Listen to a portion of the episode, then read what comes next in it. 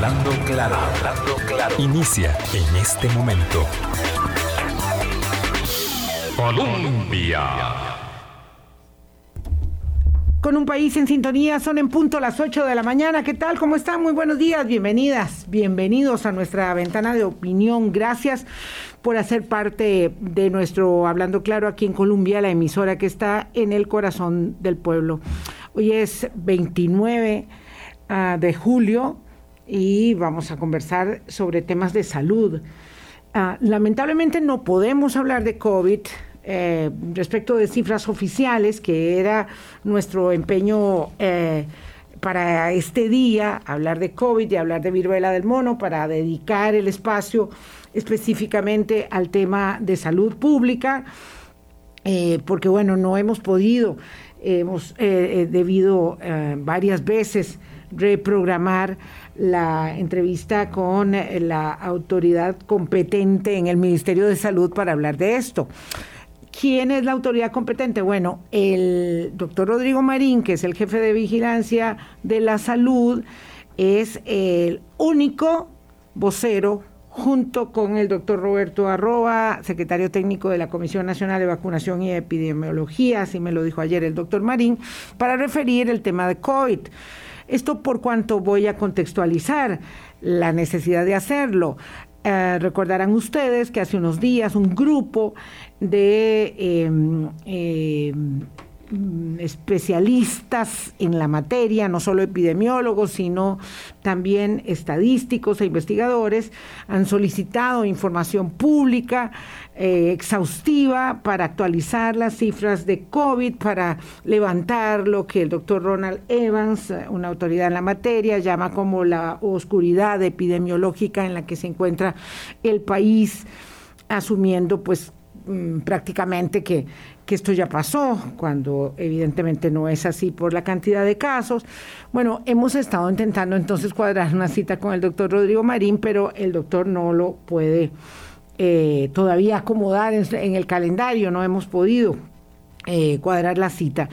Em, sería a principios de la semana, pero, pero el asunto de la viruela del mono eh, se complicó con la confirmación de dos casos adicionales en Costa Rica, para tres en total.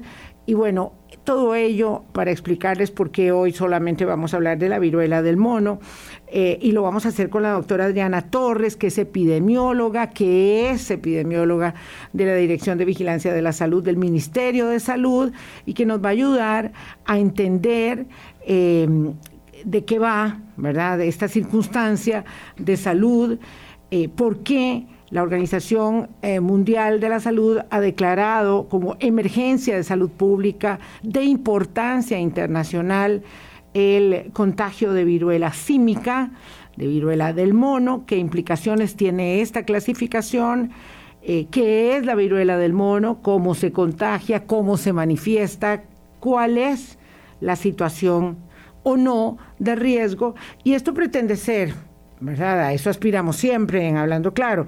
Esto pretende ser una lección.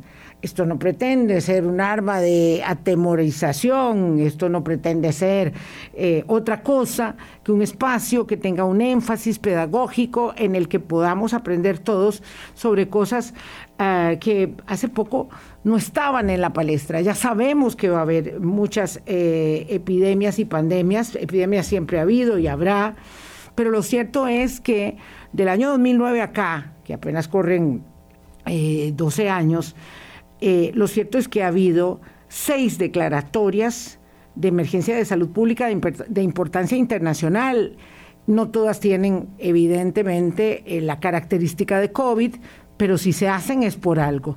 Y de eso vamos a hablar. Doctora Adriana Torres, muchas gracias por estar aquí en Hablando Claro. Eh, y por eh, venir a explicarnos de este tema. Le agradezco mucho, muy buenos días. Muy buenos días, muchísimas gracias por la invitación y estamos para servirle desde el Ministerio de Salud en lo que necesiten. Eh, pues sí, necesitamos entender un poco qué es la viruela símica, la viruela del mono eh, desde cuándo está diagnosticada esta, este, este, este virus, desde cuándo aparece y, un poco la, el contexto histórico de la viruela del mono. Bueno, la viruela del mono es un virus ADN, ¿verdad? Es de la, de la mm, familia Poxviridae y es del género Orthopoxvirus. Eh, es una enfermedad que básicamente ya se ha conocido históricamente, lo que pasa es que estaba concentrada en, el continente africano. Eh, básicamente desde los 70 se conoce la enfermedad como tal y se ha presentado la transmisión. Lo que es nuevo es que salió del continente africano, eh, si bien es cierto, había unos, algunos casos esporádicos. Eh, en Estados Unidos y en otros países eh, no se veía la cantidad de casos que hemos estado viendo en los últimos en los últimos meses que es básicamente en el 2022 verdad eh, para 2022 se hizo la primera mm, notificación de parte del Reino Unido de una serie de casos que ellos habían identificado y posteriormente otros países de Europa, entre ellos España, empezaron a notificar eh, una gran cantidad de casos.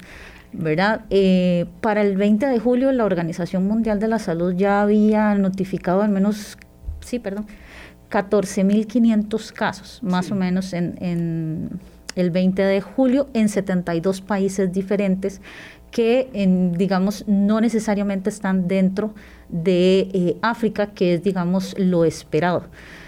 Em, yo, vamos a ver, eh, situémonos en qué es la viruela símica y ojalá, por favor, sin términos técnicos, qué es eh, la viruela del mono, qué diferencia tiene la viruela del mono con respecto a la viruela, qué tanto susto eh, mm, provoca, porque el recuerdo de la viruela para los que somos más grandes es un recuerdo de mucho temor, ¿por qué la viruela símica no es igual que la viruela que conocemos comúnmente eh, y vamos poco a poco eh, para ir entendiendo exactamente qué tipo de padecimiento eh, o qué tipo de virus estamos enfrentando.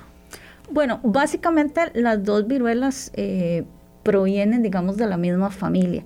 Sin embargo, la viruela que se transmitía entre los seres humanos fue erradicada, ¿verdad?, del mundo. En este momento no hay eh, casos de viruela en, alrededor del mundo o de la viruela que se daba en los humanos, ¿verdad? A pesar de que son de las mismas familias, la viruela símica se llama así porque inicialmente se identificó en eh, primates, em, y obviamente no es tan mortal ni deja el tipo de lesiones que la viruela de los seres humanos. ¿Verdad? Entonces, a pesar como de la preocupación que puede generar porque se llama viruela también, ¿verdad? Eh, no es tan letal como eh, la viruela de los seres humanos, ¿verdad? Ni deja las lesiones ni las complicaciones que dejaba la viruela de los seres humanos, ¿verdad? Entonces es bastante menos grave, ¿verdad? Para la población en general eh, esta viruela símica. Ok, eh, la viruela fue identificada inicialmente, dice eh, la doctora Torres, en primates, ¿verdad? Nuestros, nuestros primos, eh, por cierto, pero procede de los roedores. Entonces, para entenderlo bien, no es que la viruela del mono procede de los monos, procede de los roedores, ¿es así? Sí, básicamente hay varios tipos de roedores que pueden, digamos, transmitir la enfermedad. Cuando se identificó, se identificó primero en, en, primates y por eso le pusieron el nombre de símico, ¿verdad?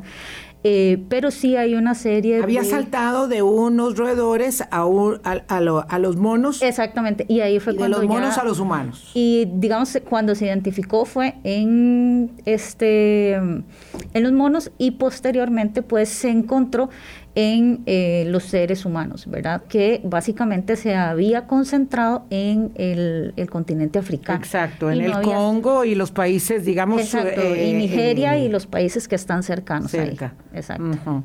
Ok, luego, esto estamos hablando alrededor de 1970, en la década de los 70, y luego en 2003 aparece en los Estados Unidos, eh, porque estamos hablando de pues prácticamente 20 años no es algo que irrumpe ahora, ¿verdad? Pero prácticamente 20 años, eh, donde según estuve viendo datos históricos, eh, llevaron unos pequeños roedores que estaban infectados eh, como mascotas, e infectaron perros en las praderas y los perros a su vez a las personas, y ahí es donde se identifican casos por primera vez en los, digamos, fuera del continente africano. Mm, sí, mm, es importante tomar en consideración que esta enfermedad es una zoonosis. Quiere decir que eh, fácilmente puede pasar de em, animales a los seres humanos, ¿verdad? Em, y pues lógicamente en el momento en que mm, empezamos a tener como mascotas animales que en realidad son silvestres, la posibilidad de aumentar eh, las enfermedades per se que podemos sufrir son mucho más altas, ¿verdad?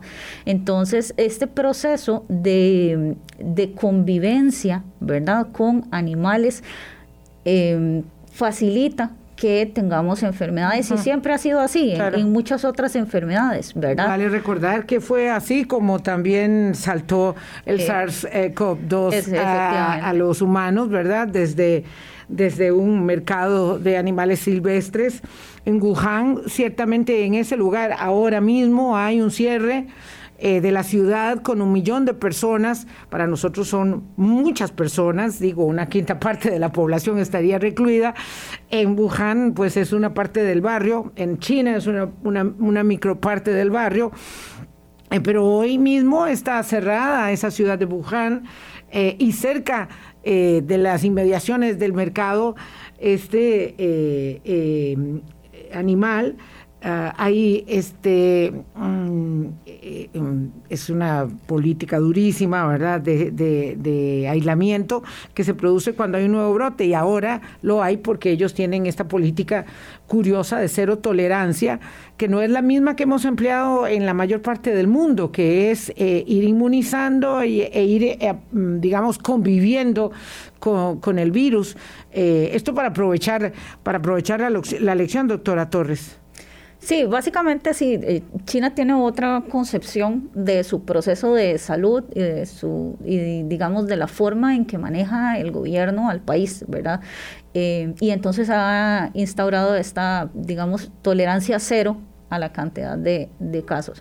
Em, lógicamente está, el COVID es una enfermedad que se va a mantener durante diferentes años, o sea, no es, no es algo que nosotros estemos esperando que desaparezca, no. ¿verdad? Sino que vamos a seguir viviendo con ello como ha pasado, por ejemplo, con la influenza H1N1, que también fue eh, pandemia en el 2009 y ahí nos vamos vacunando, ¿verdad? Etcétera. Eh, y esa es como la concepción que tenemos de este lado del mundo, ¿verdad? De eh, seguir con, eh, digamos, conviviendo con la enfermedad. Pero ya que estamos ahí estableciendo las diferencias, sobre todo respecto de SARS-CoV-2 y la enfermedad que produce, que es COVID, lo cierto es que eh, no se puede comparar de ninguna manera una circunstancia con la otra, a pesar de que la eh, Organización Mundial de la Salud acaba de declarar la emergencia de salud pública de importancia internacional. No es lo mismo que una declaratoria, ah, ¿verdad?, de, pandemia y de alerta eh, completa. exactamente qué significa una declaratoria de emergencia de salud pública de importancia internacional. Bueno, en este caso, básicamente lo que la OMS hace al establecer que, que, es una emergencia de salud pública internacional es que insta a los países miembros de la OMS a prepararse para la venida de esa enfermedad. Eso quiere decir que la enfermedad ha llegado a suficientes países y se ha transmitido suficiente para que los países podamos prepararnos para recibir y atender la enfermedad. Eso quiere decir que tenemos que establecer, por ejemplo, lineamientos de vigilancia, temas de comunicación, eh, y que la gente se dé cuenta que hay una enfermedad nueva, que puedan identificarla en el caso, digamos, de que alguna persona lo sufra y que los servicios de salud estén preparados para atender esta enfermedad, ¿verdad? Usualmente si la OMS no hace esta declaratoria de emergencia, muchos de los países no destinan recursos para hacer todo este proceso, que es un proceso largo, por así decirlo, y es un proceso grande porque incluye a todos los sistemas de salud de todos los países. Cuando eso sucedió eh, respecto de COVID, pues evidentemente empezamos a recibir noticias ah, de las autoridades sanitarias locales, eh, en el sentido, mucho antes de que se declarara la presencia del primer caso de COVID en Costa Rica, en el sentido de tomar muchas previsiones, reservar muchos recursos, a convertir un hospital eh, eh, como el hospital eh, el Senare que se convirtió en el Senare, en el SEACO, claro, gracias doctora.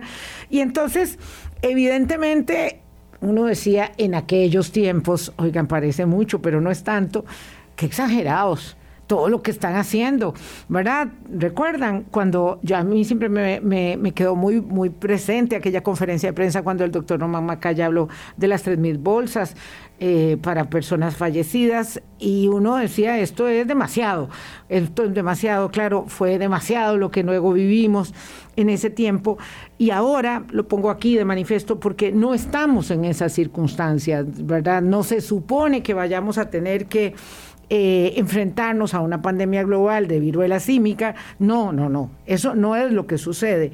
Pero sí que la emergencia de salud pública de importancia internacional obliga, eh, como usted dice, doctora, a establecer lineamientos, a hacer una vigilancia muy, muy severa de los casos y los contactos, y ahí quiero que lleguemos ahorita, para poder reportarlos. Usted hablaba de unos, ah, creo que dijo, eh, 16 mil casos, ¿verdad? Unos 14 mil 500 al 20 de julio. Al 20 de julio. Bueno, última, la última cifra que tenemos es ronda los 19 mil casos en 75 países del mundo. Eh, y por supuesto que son muy poquitos, no estamos hablando de cientos de miles y millones como iba avanzando el, el virus de, del COVID. Este virus se transmite por el de la viruela símica, la viruela del mono, se transmite por contacto piel con piel y por saliva. Eh, ¿Cuál es la diferencia con la transmisión del eh, COVID, del, SARS-CoV-2, eh, que, que nos obliga a tener mascarilla y que no se trata, digamos, de un contacto salival cercano, sino de esas aquellas gotículas que no se ven, que uno eh, eh, expele cuando está conversando, gritando, cantando o lo que sea, y que, y que hacían que el virus de COVID, eh, del SARS-CoV-2 fuera tan hipercontagioso. Bueno, hay varias cosas, hay varias cosas que, que, es importante considerar. Primero, el COVID era una enfermedad nueva, la viruela símica no. ¿Verdad? Entonces, ah. como el COVID era una enfermedad nueva, inicialmente eh, el mundo pensó, ¿verdad?, que eh, se transmitía solo por gotículas em, a partir de la, de la saliva, ¿verdad? Y después se dieron cuenta que solo con em, los aerosoles ya era posible la transmisión. Entonces era mucho más marcada esa transmisión. Peor. Ah, exactamente. Entonces, además de eso, ¿verdad? Em, vamos a encontrar que eh, el, digamos, el, el proceso de, del COVID, como tenía que identificarse cuáles eran las condiciones, al principio se creía que efectivamente solo se transmitía de algunas formas o que no había, no, digamos que no había riesgo de aerosoles en una distancia específica, ¿verdad? Actualmente pues se sabe que sí puede haber una transmisión eh, a partir de aerosolos, aerosoles e inclusive estando en un lugar con aire acondicionado, si no tiene buenos filtros y buen manejo de ese aire acondicionado, podría generar esas transmisiones. En el caso de la viruela símica, si bien es cierto, sí hay transmisión a través de gotículas, ¿verdad? También hay mucha transmisión eh, evidentemente en el contacto cercano, a partir de, por ejemplo, el tocar la piel que tienen las lesiones, a partir de eh, la unión, digamos, de estar con mucosas, que eso puede ser en el proceso, digamos, de una relación sexual, en el proceso de tener un beso, en este tipo de cosas, ¿verdad? Podría generarlo siempre que la persona presente síntomas y se encuentre, digamos, enferma. Eh, y también se puede dar sobre todo cuando se mm, hace el manejo de lo que es este ropa de cama o ropa de la persona como tal, sobre todo porque las lesiones, ¿verdad? Que son, eh, pues pasa por todos los estadios, desde mácula hasta costra, eh, hay un momento en el que se generan eh, vesículas y pústulas. Cuando esas pústulas se rompen y se libera el, el, líquido que tiene esas pústulas y queda pegado en la ropa, podría, digamos, si yo, si yo estoy con una persona que tiene viruela símica y soy la que maneja la ropa, y no utilizo protección como guantes o mascarilla para manejar esa ropa o la lavo aparte, ¿verdad? Eh, ojalá con agua caliente.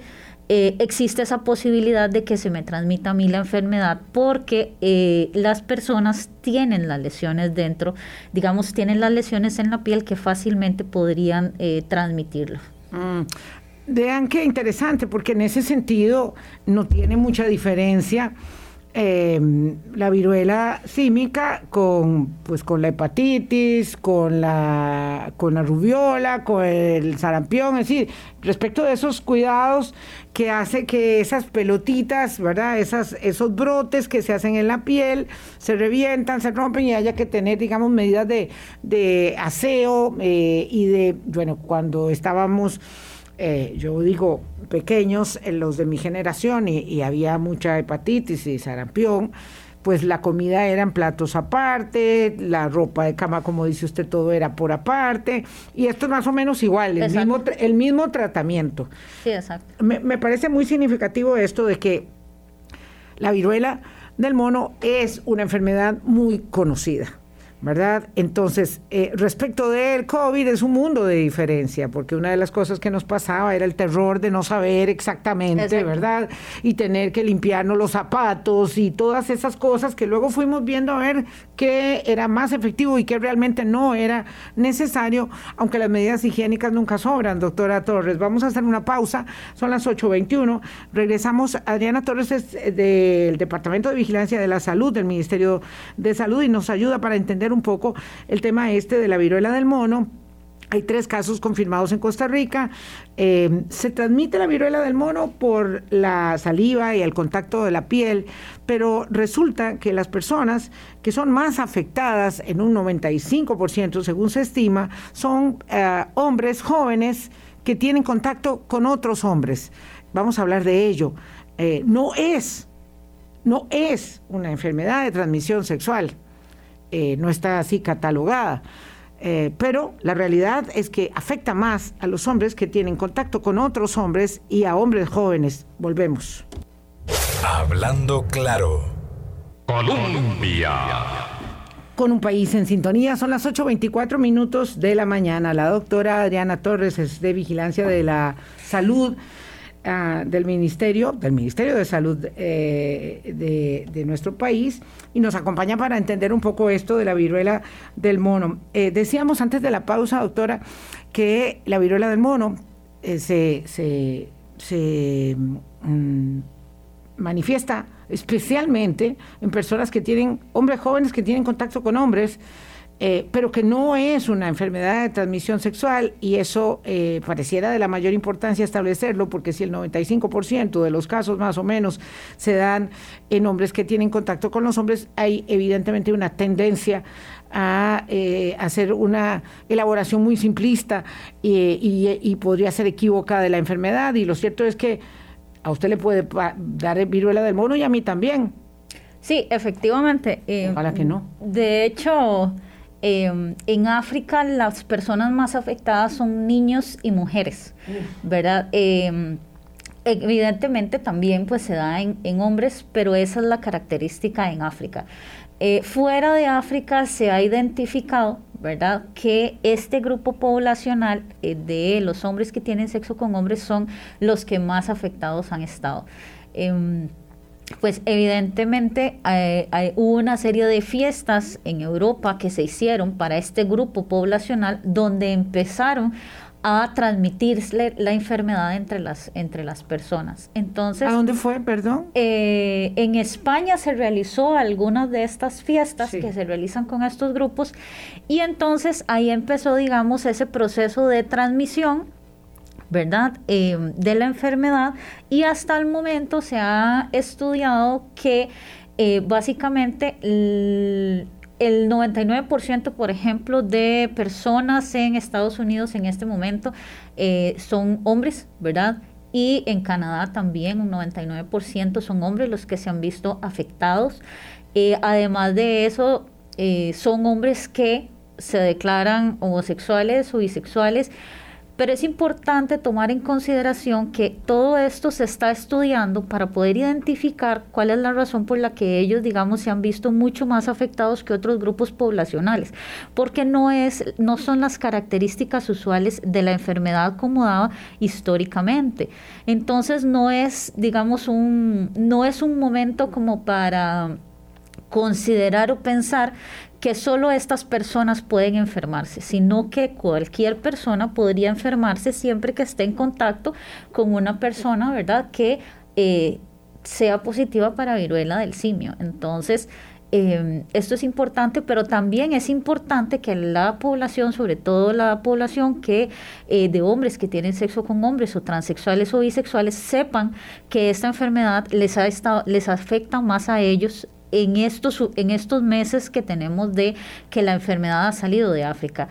Eso les permite a ellos, ¿verdad?, saber que son un tipo de población de riesgo, que deben de cuidarse, eh, tomar precauciones, ¿verdad?, en este sentido, a la hora de tener relaciones con otras personas para identificar si la persona tiene antecedentes de haber ido a algún lugar donde eh, donde se ha identificado la enfermedad, si la persona por alguna razón tiene lesiones, si no se siente bien, etcétera, ¿verdad? Para que ellos también se puedan cuidar, ¿verdad? Eh, pero las poblaciones que realmente son más vulnerables y que fácilmente podrían, digamos, terminar en complicaciones son las personas inmunosuprimidas, ¿verdad? Los niños pequeños y pues las mujeres, sobre todo las embarazadas, porque la enfermedad se transmite por vía placentaria y eso podría afectar al bebé en el proceso, digamos, de desarrollo y en el nacimiento, ¿verdad? Em, pero sí, digamos, fuera de África se ha identificado que estos son los grupos que se han afectado principalmente, ¿verdad? Sobre todo los hombres que tienen sexo con hombres, más o menos. En un estudio del New England eh, decía que la media era aproximadamente de 38 años, ¿verdad? Depende de la cantidad de países que usted pueda estudiar eh, ellos estudiaron más o menos unos 16 países, el rango es de 18 hasta 68, entonces es un rango largo, ¿verdad? Pero eh, la media anda más o menos en los 38 años, ¿verdad? Mm, vamos a ver, eh, ya vamos a hablar de lo que hemos confirmado en Costa Rica, doctora, pero la Organización Mundial de la Salud dice que esta es una em, enfermedad que se está propagando, digamos, de manera un poco rápida desde mayo para acá, ¿verdad? Pero que tiene un riesgo globalmente moderado, aunque hace una excepción, una salvedad, dice, excepto Europa. Sí, que el y entonces, claro, cuando dice excepto Europa, y vemos que aproximadamente eh, la quinta parte de todos los casos están en España, eso evidentemente establece un nivel de alerta sobre las personas, usted me, corrige si digo algo que no es correcto, sobre las personas que viajan a España o que tienen planes de viajar a España eh, o no digamos, es importante tomar en consideración cuando, mm, cuando uno realiza viajes, ¿verdad? Que siempre debe tener ciertos cuidados, ¿verdad? Es importante. Y también, digamos, hay que considerar, pues, que, que no debemos estigmatizar un lugar u otro, ¿verdad? Eh, por ejemplo, si bien es cierto, una gran cantidad de casos está en España, es importante tomar en consideración que esta enfermedad necesita un contacto muy directo, muy directo de, eh, de estar con la persona, de eh, tener, digamos, eh, relaciones con la persona, de estar abrazado. ¿Pero de relaciones de qué tipo? Relaciones, digamos, idealmente sexuales o por lo menos relaciones afectivas cercanas que le permitan a usted ¿Qué le digo? Por ejemplo, yo como madre con un hijo estaría, digamos, por así decirlo, pegada a él durante mucho tiempo, ¿verdad? Lo estaría eh, cuidando, lo estaría chineando, le estaría dando comida, etcétera. Ese tipo de relaciones más cercanas son, digamos, son, exacto, son las que generan mayor posibilidad, digamos, de enfermar. Em, pero diga, nunca está de más, ¿verdad? Utilizar, por ejemplo, mascarillas, como yo sé que no está, que no todo el mundo las prefiere, ¿verdad? Pero eh, una mascarilla nos podría, digamos, ayudar no solo en el tema de COVID, sino también en la parte de aislamiento de la saliva de una persona que, por ejemplo, esté iniciando sus síntomas y no tenga lesiones en la piel, ¿verdad? Eh, esto es una cosa muy importante, esto que está diciendo, que no tenga lesiones en la piel. Entiendo que la viruela símica solamente se puede transmitir en el momento que ya tiene erupciones cutáneas eh, y no simplemente porque tenga fiebre o dolor muscular. No, la viruela de hecho, la viruela de hecho se transmite desde el momento que la persona empieza con los, los síntomas que le decimos eh, prodrómicos o los síntomas iniciales, que puede ser fiebre, ah, okay, Ojo que dije algo que no era cierto. Hasta que se haya, digamos, curado la última lesión de la piel. Todo ah, ese tiempo. Es, Entonces sí es cierto que ya teniendo fiebre, dolor muscular, ya ahí... Sí, ya ahí ya está incubando y puede transmitir. Exactamente, ya se puede, ya se puede dar la, la transmisión. Esto es muy interesante, sí. ¿Sabe qué, doctora? Yo había oído esto de que era hasta que ya tuviera eh, las pelotitas, ¿verdad? las lesiones de la las piel. lesiones de la piel y no es cierto, así que eh, pongan atención a lo que dice la doctora Torres, eh, porque claro, yo estaba apenas leyendo un poco sobre esto. Ah, la otra cosa que dicen las estadísticas internacionales, doctora, es que solo entre el 3 y el 6% de la gente puede llegar a morir eh, de, viruela del mono, es decir, es muy, muy baja. la mortalidad y siendo muy bajo el nivel de contagio, eso eh, pues da una claridad o, una mayor tranquilidad respecto de lo que estamos, eh, digamos, eh, aprendiendo de esta enfermedad. Sí, digamos que sí la letalidad es baja, ¿verdad? Aproximadamente de un 3% y eso se ha determinado por lo que históricamente se ha visto en África porque hasta el momento los fallecidos que hay, digamos, de este año se encuentran en Nigeria y en, República Centroafricana. No se han registrado fallecimientos fuera de, em, de, de, lo que es África. ¿verdad? Hasta el momento las personas que se han enfermado en los diferentes países sí se han enfermado, pero se han recuperado, no han fallecido. Ah, perdón, aquí tengo una pregunta de una persona que nos está siguiendo y dice que escuchó, yo no lo he escuchado, pero ella escuchó que en Perú se dice que hay transmisión comunitaria de viruela del mono, pero hasta el momento la Organización Mundial de la Salud ni la Organización Panamericana de la Salud nos han alertado en este sentido. No, hasta el momento yo no tengo conocimiento de que haya una transmisión, digamos, eh, comunitaria. Y hablamos de transmisión comunitaria cuando ya no le podemos seguir el rastro a los casos, ¿verdad? De manera que pues un poco, digamos, recordando el COVID, es ese momento en el que ya yo no puedo saber quiénes son los contactos y quiénes se enferman a partir de claro, esos contactos. Claro, eso cuando ya se pierde el control. Exactamente. Con tan poquitos casos no es posible que eso suceda. No, con tan poquitos casos, digamos, es difícil. Lo que pasa es que, vamos a ver, hay que tomar en consideración algunas complicaciones de eh, esta enfermedad y no es tanto de la enfermedad, sino del comportamiento del ser humano. ¿Qué sucede? Que en muchos casos algunas de estas personas, ¿verdad? No conocen a todos sus contactos o no quieren decir quiénes son sus contactos. Claro, sobre todo cuando hay un tema, digamos, de contacto sexual. Exactamente. Entonces, a veces sucede que, digamos, podemos tener identificados una serie de contactos, como en el caso de nosotros tenemos tres casos y cada uno tiene una serie de contactos, ¿verdad? Que los compañeros de la caja les están dando el seguimiento correspondiente. Pero podría ser que alguno de ellos no recuerde el nombre de un contacto o no quiera decir el nombre de ese contacto. Entonces, en estos casos, pues esas personas no se les da el seguimiento por el sistema de salud, podrían presentar la enfermedad y luego seguirla transmitiendo. Básicamente las enfermedades en general se presentan de esta manera, ¿verdad? En este caso, pues sí definitivamente eh, hay que tratar de conseguir a los contactos pero sí siempre es posible que no los conozcamos todos, ¿verdad? Y que empecemos a tener un caso por aquí, un caso por allá, etcétera, ¿verdad? Eh, y que los, lo, lo, más importante es poder identificar el, el caso poder identificar la mayoría de los contactos para poder limitar el brote y no permitir que se siga transmitiendo la enfermedad. Y, y, cuando no se conoce un contacto en un nivel incipiente como este, definitivamente no podemos establecer el término de transmisión comunitaria, ¿verdad? Que es como decía bien la doctora, cuando ya se pierde el rastro, es imposible porque está la cantidad de casos, eso nos llegó a pasar con el COVID, un momento dado, ¿verdad? Se hizo una contención por todas partes hasta que ya no se pudo más y ahora pues ahí está la transmisión comunitaria instalada eh, para el caso de COVID. La consulta que le hacen para ir a otra pausa, doctora Torres de Vigilancia de la Salud, es si es cierto que la viruela del mono es similar a la común en el sentido de que a veces hay lesiones internas en el cuerpo que, digamos, no son visibles, no necesariamente son visibles. ¿Eso es así? ¿Es cierto?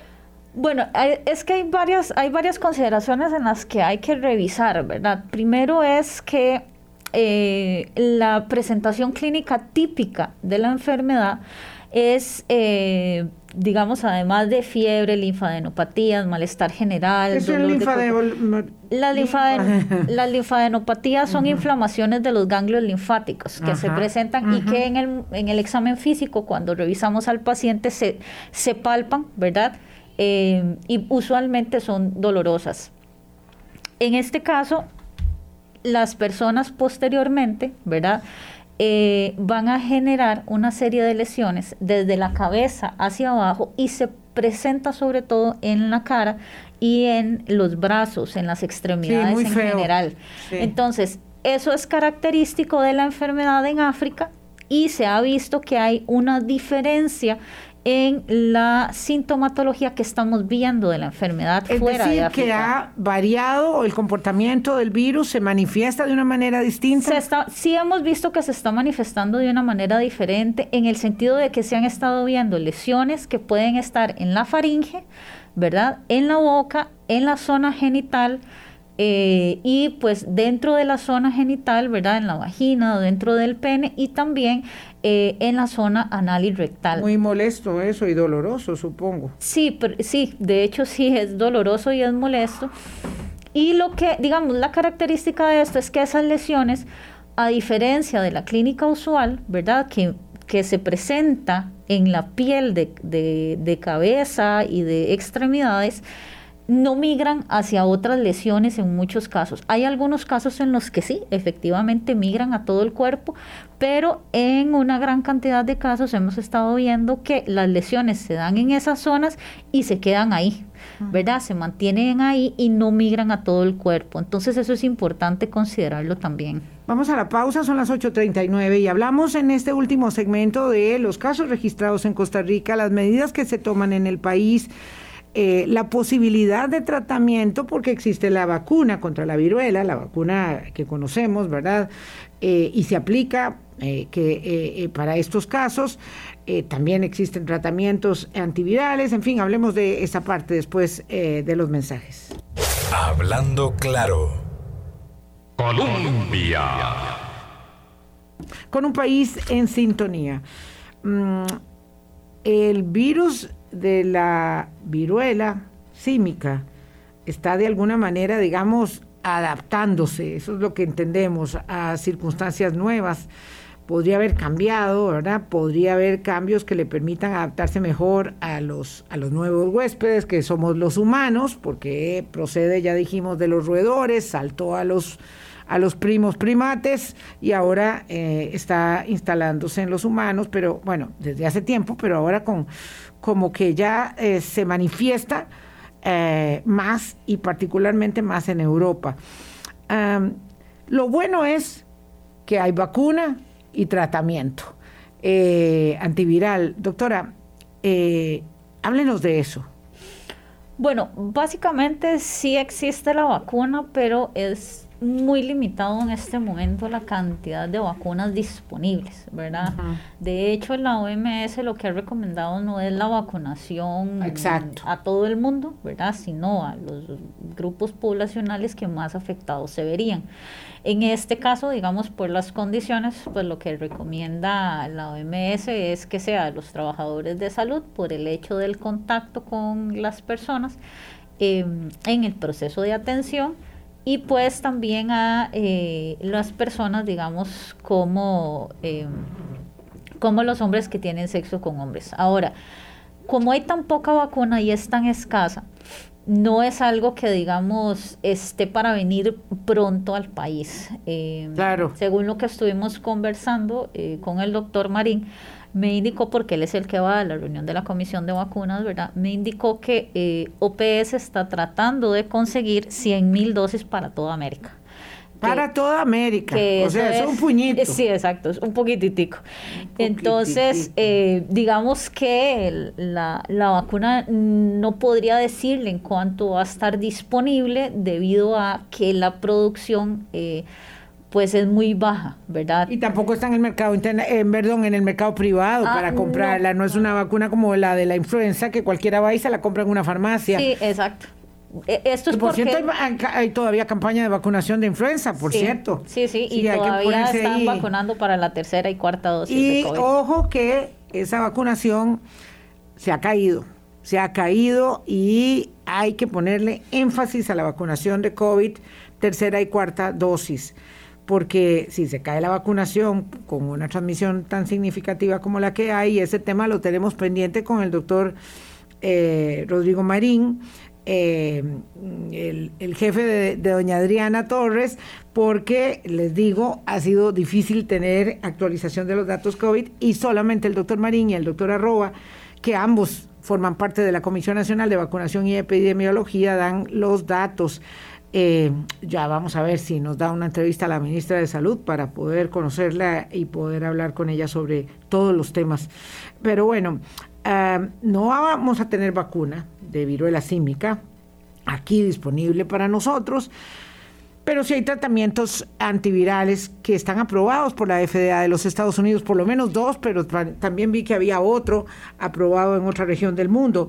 Doctora Torres, Aquí en Costa Rica se han detectado tres casos y a tono con lo que es la media eh, eh, internacional, lo que estamos viendo en el mundo son eh, personas, hombres jóvenes que tuvieron un contacto, por lo menos uno de ellos con otro hombre y además que han viajado a Europa. Explíquenos, por favor. Sí, efectivamente, ¿verdad? Tenemos tres casos y, sí, viajaron, bueno, dos de ellas a Europa, uno de ellos, eh, uno de los casos detectados es contacto de otro de ellos. Eh, y sí, digamos, mm, de los tres, ¿verdad? Se identifica que tienen eh, sexo con hombres, evidentemente, y sí, andan entre los 30 y 45 años, ¿verdad? Mm, aproximadamente. Sí. Y básicamente, básicamente lo que tenemos es exactamente lo mismo que ha estado teniendo todo el mundo, ¿verdad? son personas, son jóvenes, son personas que tienen, han tenido la posibilidad de ir a eh, Eh, eso hace que tengan más posibilidad de, eh, de enfermar, evidentemente, ¿verdad? Este, y pues también eh, son personas que tienen sexo con hombres y digamos que se, somos un país que básicamente está repitiendo lo que, lo que se ha repetido en todos los demás países del mundo que digamos no serían África. Ok, tenemos entonces tres contagiados confirmados en Costa Rica y me gustaría que explicara brevemente este tema de el, el control yo siempre me siento muy orgullosa de eso, doctora, y usted me imagino que más porque trabaja en el ministerio. Eh, el, eh, la solvencia, la solidez del Centro de Control Epidemiológico que tiene este país para poder hacer la tarea que le corresponde. Claro que el COVID desbordó a todo el mundo y no se podían seguir todos los contactos, eh, pero nosotros hemos pasado por esto. Eh, en, en, otras oportunidades y tenemos mucha solvencia en el cerco de control epidemiológico. Sí, básicamente, pues lógicamente antes de que empezara la enfermedad, nosotros ya habíamos trabajado en un lineamiento de vigilancia de la misma, ¿verdad? Donde podíamos identificar cuáles eran los casos sospechosos, probables, ¿verdad? Y cuáles eran los confirmados. Inicialmente no teníamos pruebas, ¿verdad? Para poder identificar a estas personas eh, y entonces había que hacer todo un proceso de coordinación para poder enviarlas al extranjero. Sin embargo, pues la Universidad Nacional nos dio la posibilidad de identificar ortopox, que si bien es cierto, no identifica... Eh, ¿Qué es ortopox? Ortopox es el género de la familia de la, de la, del virus como tal. Si bien es cierto, no podía identificar monkeypox como tal, ortopox solo tenemos dos, este, dos, este, virus. El virus de la variola, que es el de la viruela de los seres humanos, que en este momento está erradicada del mundo, y el otro, digamos, que sería el del monkeypox. Entonces, lo que hicimos fue apoyarnos en la universidad para identificar si el paciente o no tenía ortopox. Como daban negativo, no había ningún problema. Si hubieran dado positivo, tenían que enviarse a otro país para identificar realmente que nos encontrábamos ante la viruela del mono. Sin embargo, OPS en ese proceso de coordinación dotó a la al INCIENSA, ¿verdad? Al Centro Nacional de eh, Virología, em, de pruebas para que se pudiera identificar la enfermedad. De cualquier manera, también la caja ha podido instalar eh, pruebas dentro de sus laboratorios, sobre todo en el Hospital México y en el Hospital de Niños. Entonces, cualquier persona en este momento se puede identificar a ver si tiene eh, viruela del mono per se específicamente tanto en la caja como en Incienza. Entonces todo ese proceso de coordinación lo hicimos antes de que tuviéramos el primer caso. Y eso, por esto es importante, ¿verdad? Esta recomendación de la OMS de que sea una enfermedad de importancia internacional, porque le permite a los países hacer el uso, ¿verdad?, de los recursos y el gasto para poder comprar cada una de estas cosas. Entonces, nosotros estamos en la plena capacidad de hacer identificación del virus y en poco tiempo el eh, Inciensa también va a tener posibilidad de identificar cada uno de los clavos que son como partecitas de los tipos de virus, ¿verdad? Que nos pueden identificar y esto les permite a ellos también hacer secuenciación para ver si hay de un tipo o de otro tipo de monkeypox. Em, entonces todo este proceso de preparación en el lineamiento establece esto, pero además establece cómo vamos a hacer el seguimiento de los casos y cómo vamos a hacer el seguimiento de esos contactos. Establece que, por ejemplo, los contactos hay que hacerlos por 21 días, establece, por ejemplo, que si a una persona em, que es contacto inicia con síntomas de fiebre, malestar general, etcétera, se le hace un aislamiento por cinco días, se... Eh, se espera a ver si presenta eh, lesiones en la piel y a partir de ahí, digamos, si tiene lesiones en la piel, se le extiende su aislamiento y se le toman eh, las muestras correspondientes. Es importante tener en consideración que la persona positiva sí se aísla por más tiempo que con el COVID porque la enfermedad dura mucho más claro. Y ese brotecito ahí. esos brotes sí duran más tiempo, tienen que tener el seguimiento correspondiente, ¿verdad? Em, y bueno, todo eso está establecido en el lineamiento, hemos trabajado con la caja eh, y pues está en proceso, inclusive las, ayer se realizó toda una eh, capacitación a los compañeros de la caja y del Ministerio de Salud al respecto ¿verdad? Y se espera hacerlo prontamente también con los hospitales y centros privados del país. Doctora, muchas gracias. Doctora Diana Torres de Vigilancia de la Salud del Ministerio de Salud. Gracias por haber venido a hacernos eh, lección básica de viruela símica, de viruela del mono. Eh, solamente para aclarar, ¿verdad? Bueno, voy a seguir insistiendo con el doctor Marín para poder hablar del tema COVID, ¿verdad? Voy a seguir insistiendo a ver a cuándo podemos hacer la cita. Eh, la vacunación Dice alguien aquí de COVID se ha caído porque siguen excluyendo personas que desean vacunarse al decir que solo ciertos grupos se pueden vacunar. No es cierto. Perdón, creo que tal vez tiene la información equivocada esta persona, porque entiendo para la tercera y cuarta dosis, cuando, sobre todo la tercera dosis, todo aquel que ya cumplió el tiempo, tiene que ir a vacunarse, tiene que ir a vacunarse, aproveche y se vacuna. Y para la cuarta dosis, explíqueme para la cuarta dosis en este momento toda persona que tenga más de 18 años puede ponérsela. Tampoco hay exclusiones. No hay exclusión. Solo tiene que tener cuatro meses. Cuatro meses desde la última desde la última dosis. Que se puso, digamos, desde la tercera. Tal vez lo que eh, se ha encontrado es, en el caso de influenza, sí está más específico los grupos poblacionales. Niños y mayores de 56 años, me parece. Eh, sí, o personas que tienen alguna enfermedad, como por ejemplo la diabetes.